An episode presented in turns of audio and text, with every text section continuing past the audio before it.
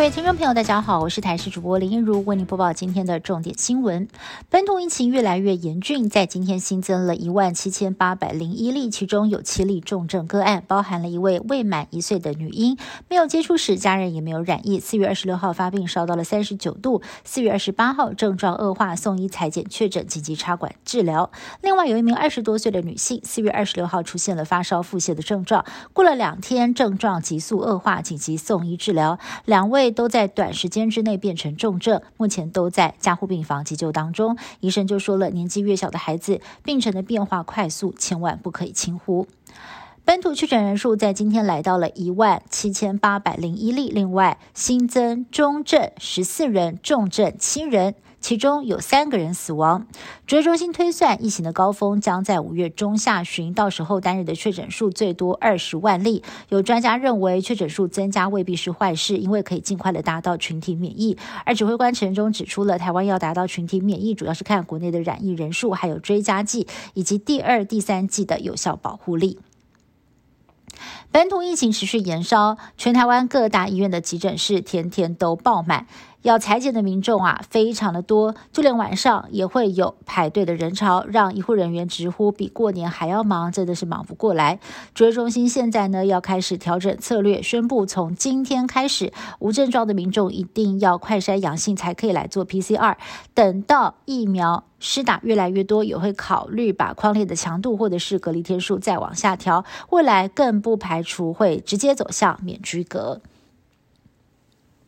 台中市本土确诊人数创新高，单日新增了八百三十九例，而其中各界瞩目的两场参会还新增了一名确诊者，地震局副局长，他也。确诊了，而目前呢，包含了两位副市长、六位局长，还有三名议员，总共有十六个人确诊。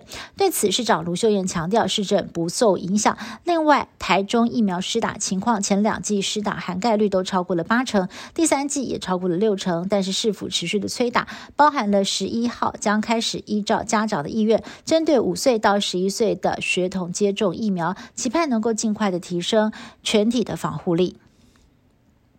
儿童莫德纳疫苗从今天开始在校园接种，高雄市、桃园市率先施打。桃园有三所学校先接种，但是整体的施打率只有三成，而其中大坑国小还有七个人临时取消。有没有出现莫德纳抽单潮？指挥官陈中回应，这都是开放式的选项，但随时可以更改意愿，也有多重地点可以施打。有专家建议了，如果儿童的体重在三十公斤以上，施打半剂的莫德纳其实不用太紧张。Omicron 变异株一变再变，最早在南非发现 Omicron，现在。早已不是当地的主流病毒株了，而是它的亚型变异株 BA.4 还有 BA.5 已经取代了 BA.1 跟 BA.2，成为了当地的主流病毒株。当地的研究发现，没有接种疫苗的人感染到 BA.4 跟 BA.5，体中的中和抗体会减少八倍。尽管南非当地的死亡跟重症的比例没有大幅增加，但是专家警告，这两种亚变种未来恐怕还是会在其他地方掀起新一波的疫情。